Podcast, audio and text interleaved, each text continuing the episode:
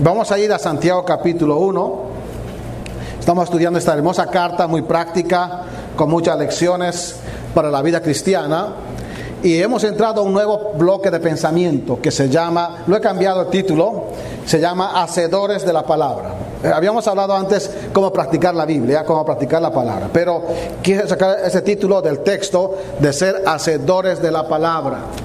La palabra de Dios no es para tenerla en un lugar en la casa en donde está la que el escritorio, la luz de la mesita de luz, sino es para leerla, estudiarla y que Dios nos hable así por medio de ella. Entonces vamos a leer el versículo versículo 19 1, 19 al 21. Hoy estudiaremos solamente el versículo 21 por tanta riqueza, por tanta enseñanza que hay en ese versículo.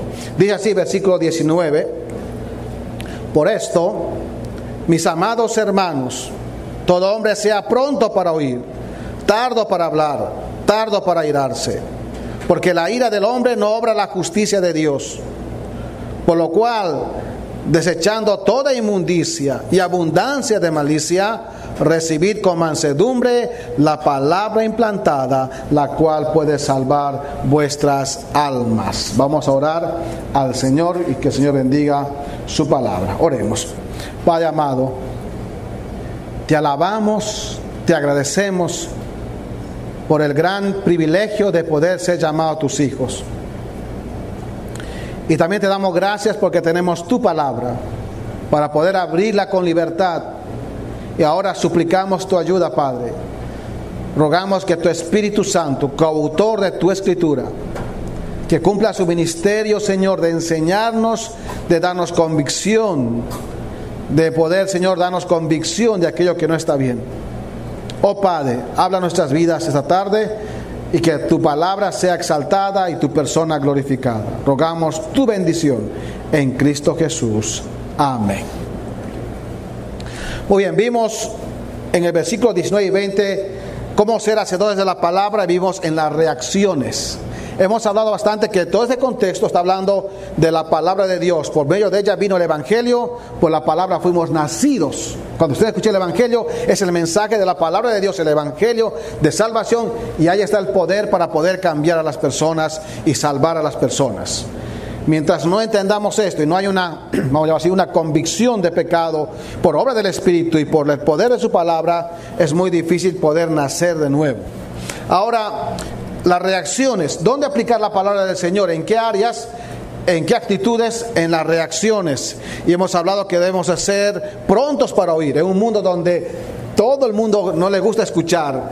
Por algo Dios nos ha dado dos oídos y una, sola boca, porque nos cuesta oír y nos somos muy rápidos para hablar. Y pronto para oír, tardo para hablar. O sea, no, no, está diciendo que somos tartamudos para hablar, sino sencillamente que necesitamos pensar y necesitamos no ser impulsivos en el hablar. Y esto va relacionado con la otra expresión, porque la ira, perdón, tardo para irarse, porque la ira del hombre no obra la justicia de Dios. Claro, cuando uno habla y no habla con impulsos, viene la ira y todo ese tema es algo complicado. Y todos estamos propensos acá a tener enojo, disgusto. El disgusto no es malo hasta que se vuelve pecaminoso. Cuando ya es dañino, cuando ya estamos atacando de manera psicológica y fuerte, lastimando a alguien, eso es dañino. Uno puede disgustar si esto no está bien. El Señor Jesús fue el hombre más manso, Moisés manso, pero decían esto no está bien. Había firmeza en lo que decían, porque la palabra de Dios es firme. La palabra de Dios no se negocia, no se transige con la palabra de Dios. La palabra del Señor es la palabra inspirada por Dios. Dios inspiró su palabra. Eso quiere decir que Dios nos, por su espíritu, registró todo lo que tenemos acá. Y todo esto es palabra del Señor. Necesitamos tener respeto, amor, seriedad con ella, porque es el único poder que va a transformar su vida. En esta iglesia, y bueno, hay muchas iglesias que no, no obligamos a las personas en sus conductas. Aquí no va a escucharme a obligarle. Yo le voy a dar una opción. Esto es lo que dice la Biblia, esto es lo que dice Dios. Porque si no seríamos legalistas. Dios no obliga a nadie. Dios dice esto es así, esto es blanco y esto es negro. Bueno, si quieres andar por el área gris, ese ya es un problema tuyo. Pero la palabra de Dios es clara, absoluta. Y nosotros tenemos que aprender a amarla, obedecerla y entender que es el poder que va a transformar mi vida. Ahora, ¿cómo ser hacedor de la palabra? El versículo 21 nos va a dar el segundo consejo. Hay que hacer hacedores en la recepción. ¿Cómo recibimos la palabra? ¿Con qué corazón recibe? Muchos de ustedes vienen los domingos acá porque tal vez obligados, a ah, tenemos que ir, o porque la esposa, el esposo le dice, o el hijo, o la hija dice, vamos, vamos a la iglesia, vamos a escuchar la palabra del Señor. Aquí hay corazones con distintas eh, situaciones, con distintas motivaciones. Pero el corazón receptor es el corazón que Dios va a bendecir y va a trabajar Dios en ese corazón. Es difícil trabajar en un corazón duro. Eh, Dios trabajó en Israel por años, por años, por años, cautiverio, eh, muerte, esclavitud, y aún así por años, por años no entendieron hasta que el Señor dijo, no, esto no va a cambiar hizo un pacto, eh, prometió un pacto, el pacto nuevo. Un día dice, voy a cambiar su corazón, voy a poner mi espíritu en ellos, voy a escribir mi palabra en sus corazones de piedra, y volver corazones de carne para que entiendan. Y dirán, ya, ya no se dirán los hermanos, conoce al Señor, porque todos me conocerán. Es un pacto cuando el Señor va a cumplir totalmente. Hoy recibimos bendición de ese pacto, porque Cristo murió por nosotros y tenemos su espíritu. Pero va a depender de la actitud, de la recepción, cómo recibimos nosotros, con qué acciones recibimos la palabra del Señor. Mucha gente recibe de mala gana, mucha gente recibe con gran corazón, mucha gente dice, ah, no, ya he escuchado eso, oh, no, parece que eso es muy radical, eso parece que es, no, no, eso, eso no es para mí. Va a depender de nuestro corazón cómo recibimos. Por eso dice acá, empieza Santiago diciendo, por lo cual por lo cual, esto, esta es la idea de esta expresión es en consecuencia. ¿Por qué? Porque dijimos ya que debemos ser prontos para oír, tardos para hablar, tardos para enojarnos, porque en la ira de Dios no está la justicia de Dios. Por eso, por lo cual, por esas cosas que nos cuestan en las actitudes, en las reacciones, por eso dice, desechando toda inmundicia y abundancia de malicia, recibir con mansedumbre la palabra implantada la cual puede salvar vuestras almas. Y bueno, aquí hay solamente dos cosas que tenemos que entender, pero el verbo principal acá de este pasaje es recibir. Recibir. Por eso hemos titulado esto, ¿cómo ser hacedores? En la recepción, con una buena recepción de la palabra de Dios. Va a depender cómo su corazón recibe, eh, agarra, le da la bienvenida a la palabra de Dios para que nosotros podamos ser buenos receptores, ¿entiendes esto? Para ser buenos anfitriones y que la palabra de Dios obre en nosotros, va a colocar Santiago un, aspecto importante en forma negativa, pero como, una, como un requisito, vamos a llamarlo así. Dice, por lo cual, desechando toda inmundicia y abundancia de malicia.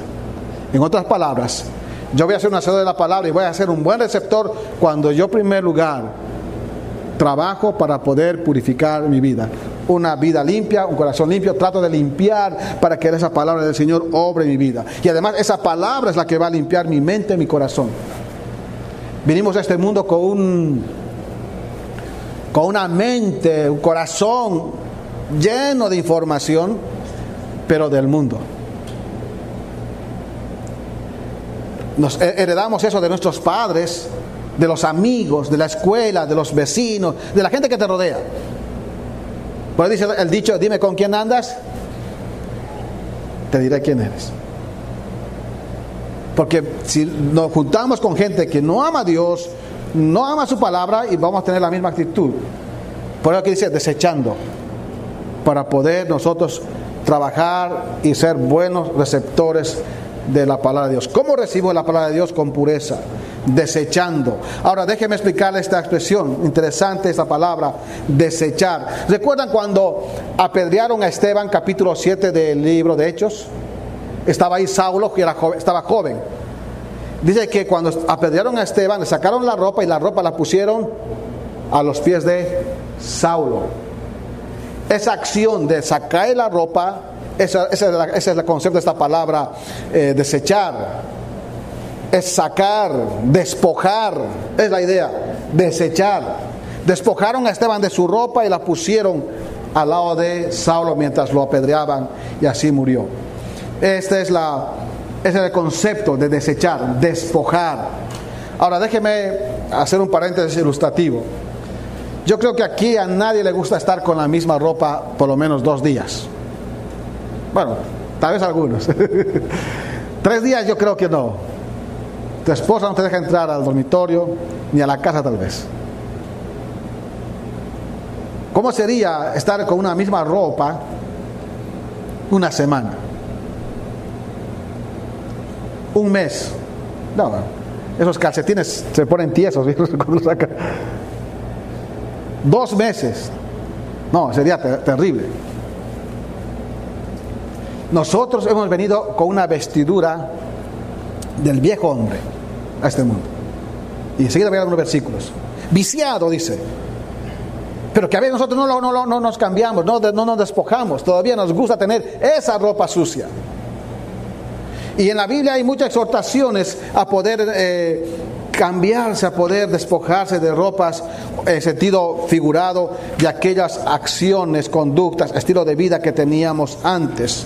Romanos 13, 12 dice lo siguiente, la noche está avanzada y se acerca el día, desechemos, despojémonos, pues dice, desechemos pues las obras de las tinieblas y vistámonos las armas de la luz.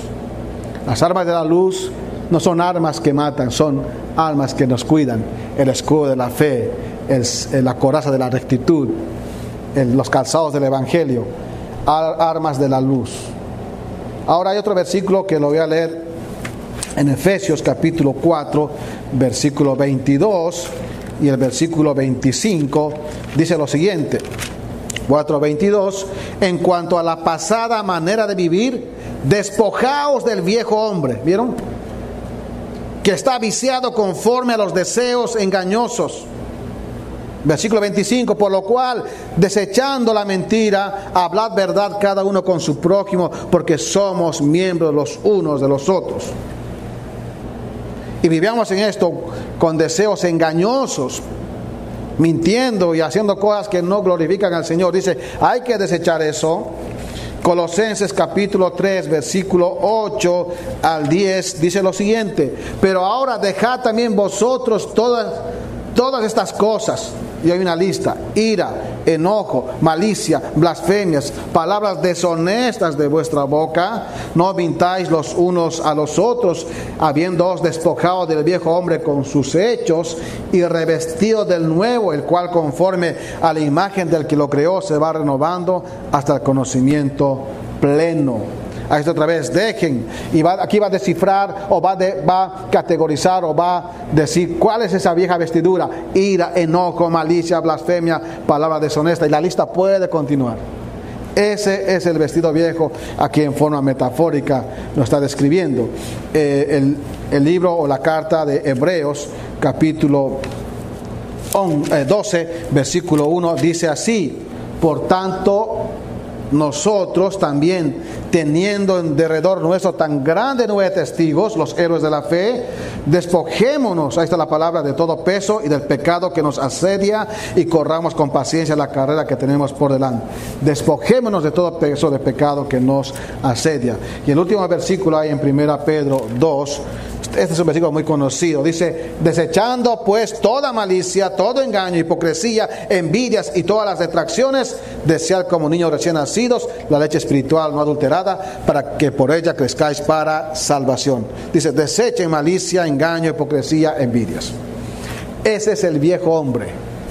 Es el hombre viciado por tantas cosas engañosas y hábitos pecaminosos cuando queremos, que si queremos que la palabra de Dios trabaje en nosotros, tenemos que aprender a sacarnos ese ropaje, a despojarnos de todo aquello que no es bueno. Y aquí lo va, Santiago va a colocarlo, lo va a resumir solamente en dos, en dos conceptos. Dice primero toda inmundicia. Para no hablar de la lista, va a decir toda inmundicia. Miren ese, ese adjetivo, toda inmundicia está diciendo toda la extensión que involucra la inmundicia. Y esa palabra inmundicia se puede también entender como descrédito, impureza, a veces denota suciedad. Pero acá de manera metafórica la enseñanza es contaminación moral. Toda inmundicia, cualquier cosa que nos contamine espiritualmente en sentido de la vida cristiana, tiene que ver con, en el contexto directo, con la ira no es buena.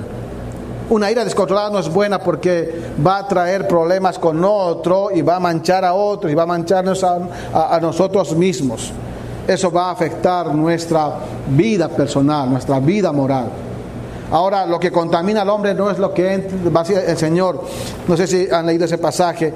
Eh, los fariseos, los religiosos del tiempo de Cristo creían, no estaban de acuerdo en que los discípulos comieran con las manos sucias. Esta gente religiosa se lavaba cada momento, hacían muchos, eh, se lavaban las manos, los pies ceremonialmente y lo hacían muy seguido. Eran estrictos en esas cosas. Pero el Señor va a decir en Mateo 15, para ver la fuente de contaminación. 15, 18. Pero lo que sale de la boca, del corazón sale. Y eso contamina al hombre. Porque del corazón salen los malos pensamientos, los homicidios, los adulterios, las fornicaciones, los hurtos, los falsos testimonios, las blasfemias. Estas cosas son las que contaminan al hombre. Pero el comer con las manos sin lavar no contamina al hombre en sentido de contaminación moral. Obviamente, si yo me como algo sucio, me va a dar, qué sé yo, algunas bacterias, alguna infección, pero está hablando en sentido aquí es moral. Lo que contamina a la gente no es lo que comemos moralmente, sino lo que sale del corazón, de la boca. De ahí salen, de ahí adentro. Miren, está hablando el corazón, en sentido no es el corazón eh, como en el concepto occidental, solamente el sentimiento, sino el corazón tiene que ver el ser interior, el, ser en la totalidad de la persona interna. Tiene que ver con los pensamientos, con los sentimientos, con la voluntad. Pues dice, salen los malos pensamientos, los homicidios, miren, la voluntad, los adulterios planificados, la mente, la lógica, los hurtos, los falsos testimonios. Eso está acá en nosotros. Hemos nacido así. Si no fuera la salvación y la palabra de Dios que nos alcanza y su espíritu, seríamos igual de peores que cualquier otra persona que no conoce al Señor.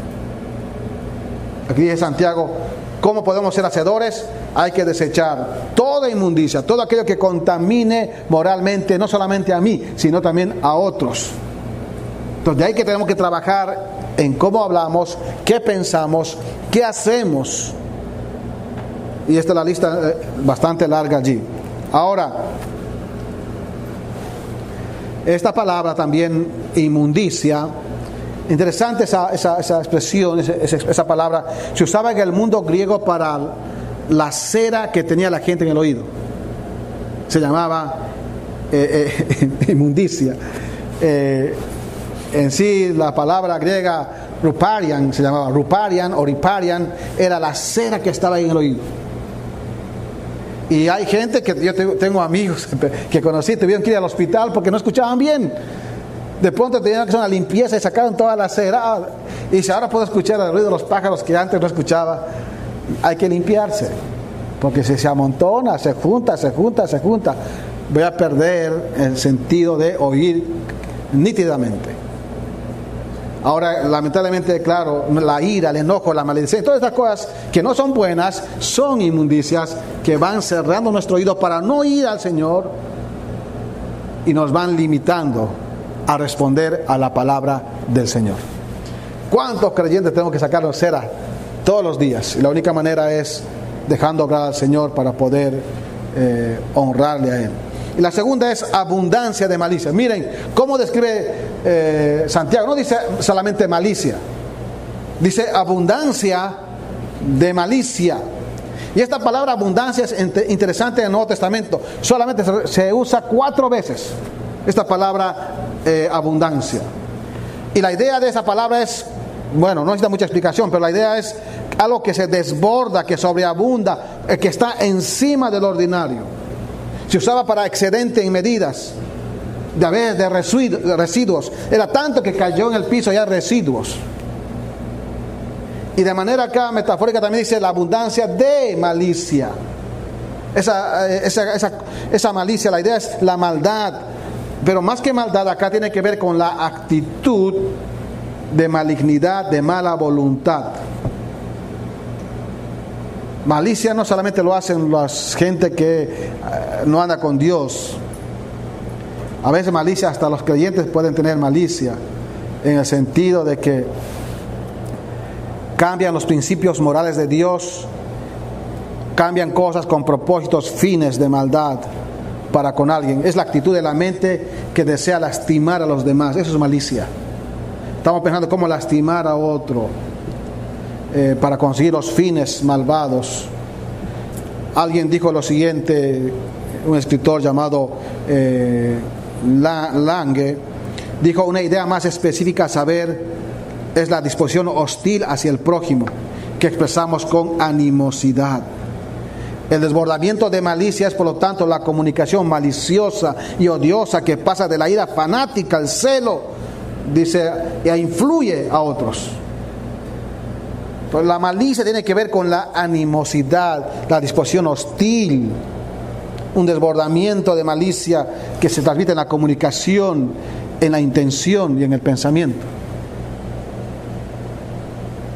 De allí que estamos limpiar esta mente y este corazón y, no es con terapias de psicólogo, no es con terapias de charlas positivas, no.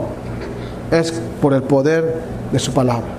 La Biblia es lo que el Señor nos ha dejado para cambiar nuestra mente. Entonces, cuando yo voy a ser un buen receptor, va a implicar que tenga pureza. No estoy hablando de perfección. No hay creyente perfecto.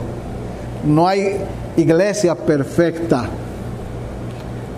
No hay matrimonio perfecto. Pero estas personas imperfectas quieren hacer, caminar de alguna manera hacia la perfección. Y la única manera es por medio de la palabra de Dios, de Dios. El gran reformador Calvino dijo, estos, hablando de la malicia, dijo, y de la inmundicia, estos son los males innatos que en nuestra naturaleza y que nunca eh, de nuestra naturaleza, perdón, y que nunca estamos totalmente limpios de ellos en esta vida, sino que están brotando continuamente y por lo tanto requiere que se tenga mucho cuidado para erradicarlos. Fin de la cita. O sea, están allí, pues esa abundancia. Usted puede hoy día arreglarlo y mañana pasado puede aparecer. Y a veces uno puede arreglar algo, pero quedan residuos de malicia y de inmundicia. De allí que cada día estamos limpiarnos, limpiarnos, limpiarnos. Por eso estamos despojarnos, despojarnos. Así como usted se cambia cada día la ropa, se baña, deja la ropa para la limpieza, se saca, cada día tenemos que limpiarnos con la palabra de Dios. Es la única forma de poder ser buenos receptores y que Dios nos ayude a ser receptores de la palabra de Dios. Muy bien, segundo lugar, Dice, recibid con mansedumbre. Entonces, una vez que uno ha desechado, se ha despojado de inmundicia, está trabajando en eso, porque, porque no es algo que eh, ocurre de pronto, sino es un proceso, un trabajo urgente que hay que hacerlo. Es la idea de, de esa forma gramatical de desechar, hay que hacerlo de manera urgente. Ahora va a decir, recibid, recibid. Y aquí tenemos el consejo de, Santiago de poder, una vez despojarnos de aquellas cosas que no son buenas, recibir. Es la segunda parte de nuestra responsabilidad. Y recibir significa sencillamente dar la bienvenida. La idea es también este, acoger con entusiasmo y con... Es una recepción deliberada. La idea es cuando alguien que tú conoces, vamos a llamarlo así, y estás alegre de que venga a tu casa, lo recibes con alegría. Cuando mis hijos no están conmigo y los extraño, este, y, espero que ellos vengan a casa, y uno los, aunque yo sé que en un tiempo más vivirán solos, se casarán, pero siempre es una alegría. No voy a cerrar la puerta, si aparece mi hijo allá afuera, no le voy a cerrar la puerta, lo recibo con liberalidad abro mi casa. Y para cualquier persona que uno ama, conoce, la familia, los hermanos, uno abre, hay una recepción deliberada. Cuanto más con la palabra de Dios que tiene el poder para cambiarnos. Dice ahora reciban la palabra. Pero en español o en castellano está primero recibir. En el texto griego está primero con mansedumbre, para dar el énfasis. ¿Cómo voy a recibirlo? Con mansedumbre. Ahora, mansedumbre es una, palabra bastante importante. Tiene que ver, hermano, eh, hermanos, la manera o el método, describe la manera o el método de cómo recibir, y es con gentileza, con humildad. Pero la idea es con docilidad. Mansedumbre tiene que ver acá con el aspecto dócil y hace inferencia a la actitud interna hacia la palabra, con docilidad, no con dureza. Mucha gente recibe con dureza y con rabia y tal vez con menosprecio la palabra del Señor. Reciban la palabra de Dios, acógenla, hagan una recepción deliberada, pero con mansedumbre, con eh, docilidad, que tu corazón sea dócil. ¿Saben esa palabra dócil? Algo que es moldeable, algo que es humilde y gentil, que uno puede trabajar. Con soberbia no, porque con orgullo no, porque eso no va a ser difícil trabajar un corazón así. Cuando el corazón es eh, orgulloso y soberbio, Dios dice, lo mira de lejos. Pero hay que recibir con mansedumbre, dispuestos, dóciles, con mucha docilidad y mucha dulzura. Alguien dijo lo siguiente, este, un escritor, hablando de esto, Vine, dijo, en su utilización en las escrituras, donde tiene un significado más pleno y profundo que en los escritos, hablando de esa palabra mansedumbre, eh, este, escritos griegos seculares, consiste no solo en el comportamiento externo de la persona, ni tampoco en sus relaciones con sus semejantes, tampoco se trata meramente de su disposición natural, más bien es una obra efectuada en el alma y se ejerce en, primer lugar y ante todo para con Dios. Fin de la cita. La es la actitud de mansedumbre no es algo solamente para demostrarlo externamente, no es un comportamiento externo, es un trabajo en el alma, adentro del corazón. Aquí adentro tiene que ser dócil. Había, había no sé si escucharon esta historia, había un niño que era muy difícil de tratar, no era manso, era muy, eh, como digamos, este, no podía estar quieto, era muy inquieto y era muy, hasta era, traía peligro cuando uno estaba conduciendo. Entonces el padre dice, mira hijo, te pones el cinturón y te sientas, por favor. El niño no se paraba, dice, voy a darte disciplina. Voy a darte disciplina en casa cuando lleguemos. Y sabía que el padre iba a cumplir, le iba a disciplinar. Entonces, ¿qué hace el niño? Se pone el cinturón enojado. Y le dijo al padre, por fuera estoy sentado, pero por dentro estoy parado. Claro, muchos por fuera podemos mostrar que sí, recibimos la palabra, ponemos atención. Internamente, allí en el alma. ¿Cómo recibimos la palabra? Y dice esta palabra que es implantada, miren, la palabra implantada. Recibir la palabra implantada. Es importante entender esta expresión implantada. Literalmente sería allí la implantada en. La palabra implantada, la idea es una palabra ya arraigada, que ha sido sembrada. Y recuerdan en el 1.18 que hemos leído que somos nacidos por, el, por la palabra de Dios, hemos sido nacidos y está en nosotros, Él de su voluntad nos hizo nacer por la palabra de verdad. Cuando uno escuchó el Evangelio y creyó en Jesucristo, esa palabra del Evangelio fue puesta en su corazón y fue sembrada en su corazón. Es la palabra ya implantada está morando en nosotros. Puede ser en Hechos 2, 41, creo, recibieron la palabra. Está ya puesta. El día que usted escuchó el Evangelio, creyó, esa palabra fue puesta en su vida. Como una semilla que tiene que dar su fruto. Y lamentablemente ahí está el trabajo difícil, hermanos. Porque muchos aceptaron a Cristo, muchos recibieron a Jesucristo como Salvador personal, muchos creyeron en Jesucristo, pero no ha habido cambios en la vida, no hay cambio en la actitud, no hay cambio de comportamiento ni de pensamiento, todo sigue igual. Algo está pasando. O no ha caído bien la semilla, o no le estamos dejando dar fruto. Si realmente has creído en Jesucristo como tu Salvador personal, la palabra de Dios está implantada, está puesta. No dice trasplantada, sino plantada. Ha sido puesta, ha sido arraigada. No es un injerto. Ya ha sido puesto al día de nuestra salvación. Ahora tiene que dar su fruto. Tiene que dar su fruto. Porque si no da su fruto, puede ser que esa palabra no, no esté allí realmente, no esté morando allí. Entonces la, idea de esto es, está allí, está arraigada, implantada por el nuevo nacimiento y tiene que trabajar. Dice, esa palabra implantada, recibir con humildad, con docilidad, con dulzura, la palabra que ya está puesta en ustedes, en nosotros. Ahora miren lo que hace esta palabra. Dice el texto, la cual puede salvar vuestras almas. Esa palabra tiene la capacidad, el poder, puede salvar. Esa expresión puede, puede, la idea es, esa palabra, de ahí viene la palabra que hemos escuchado muchas veces, dinamita, porque diname es poder en, en el texto, acá en este texto. Y es un poder no explosivo, porque a veces dinamita es un poder explosivo, pero la idea de esa palabra griega no es un poder explosivo, es un poder dinámico que está trabajando.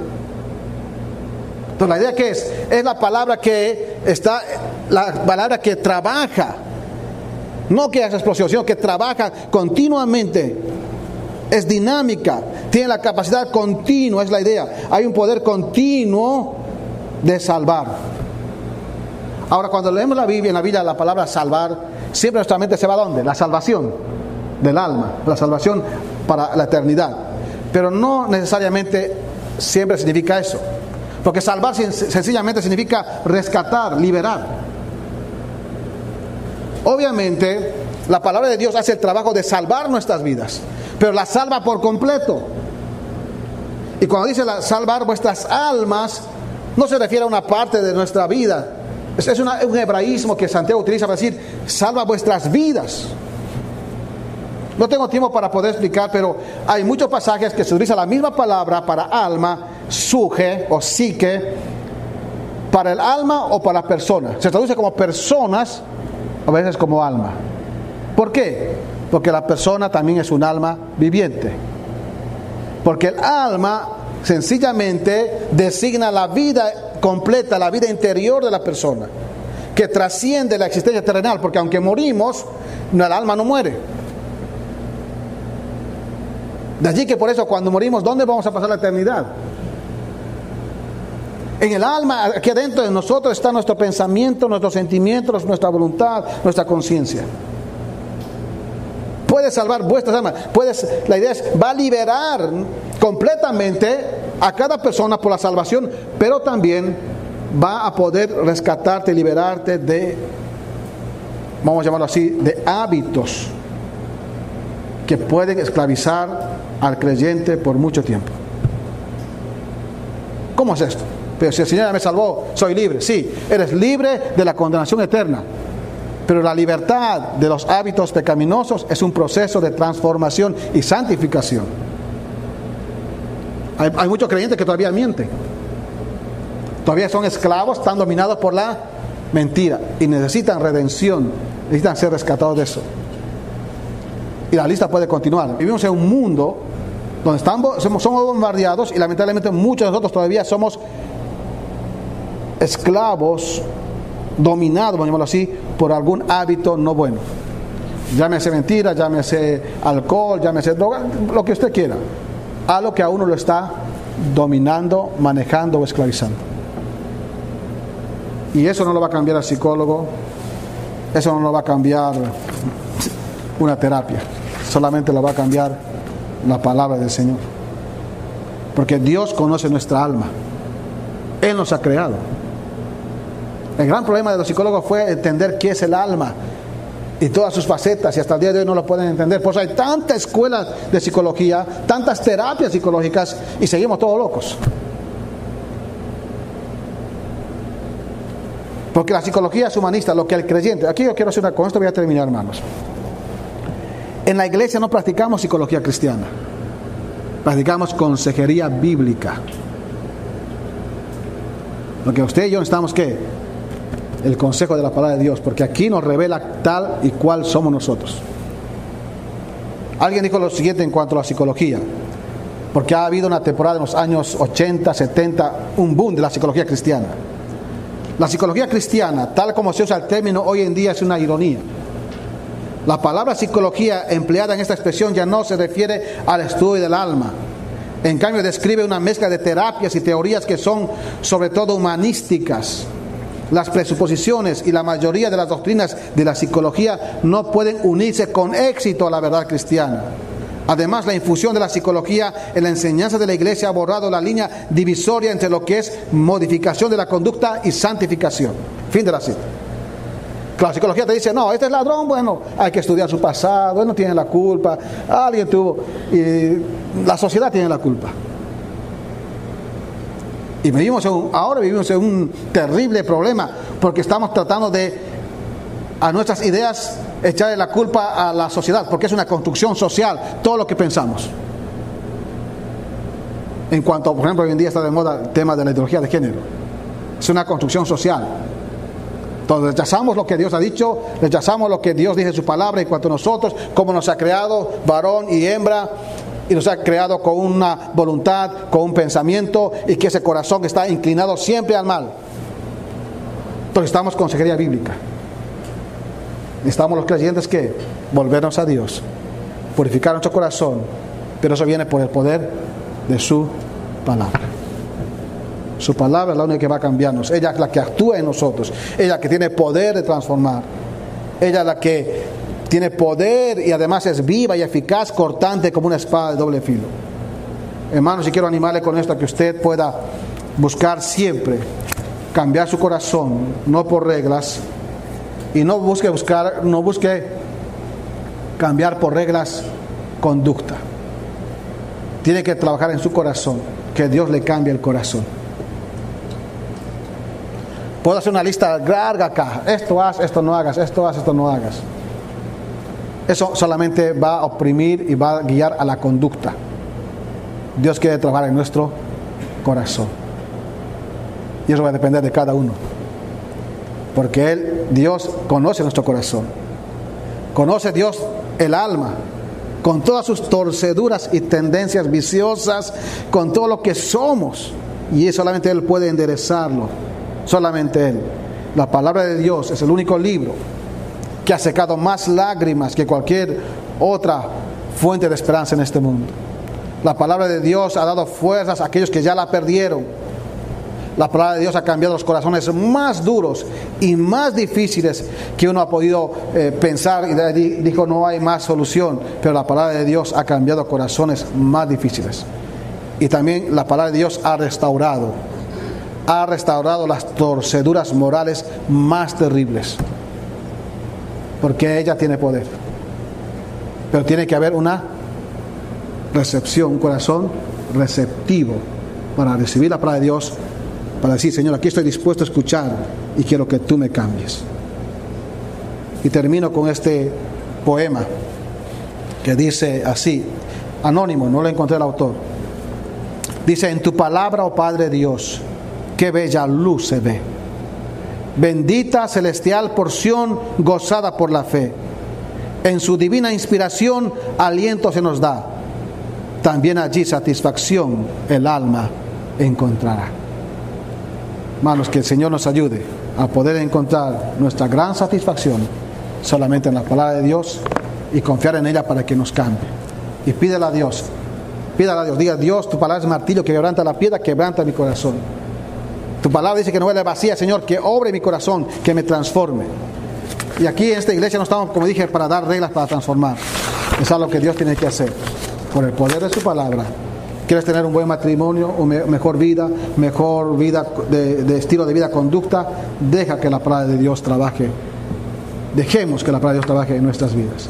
Y solamente así seremos cada día mejores creyentes, mejores padres, mejores ciudadanos en este mundo. Que el Señor nos ayude. Vamos a orar. Padre, gracias por tu palabra.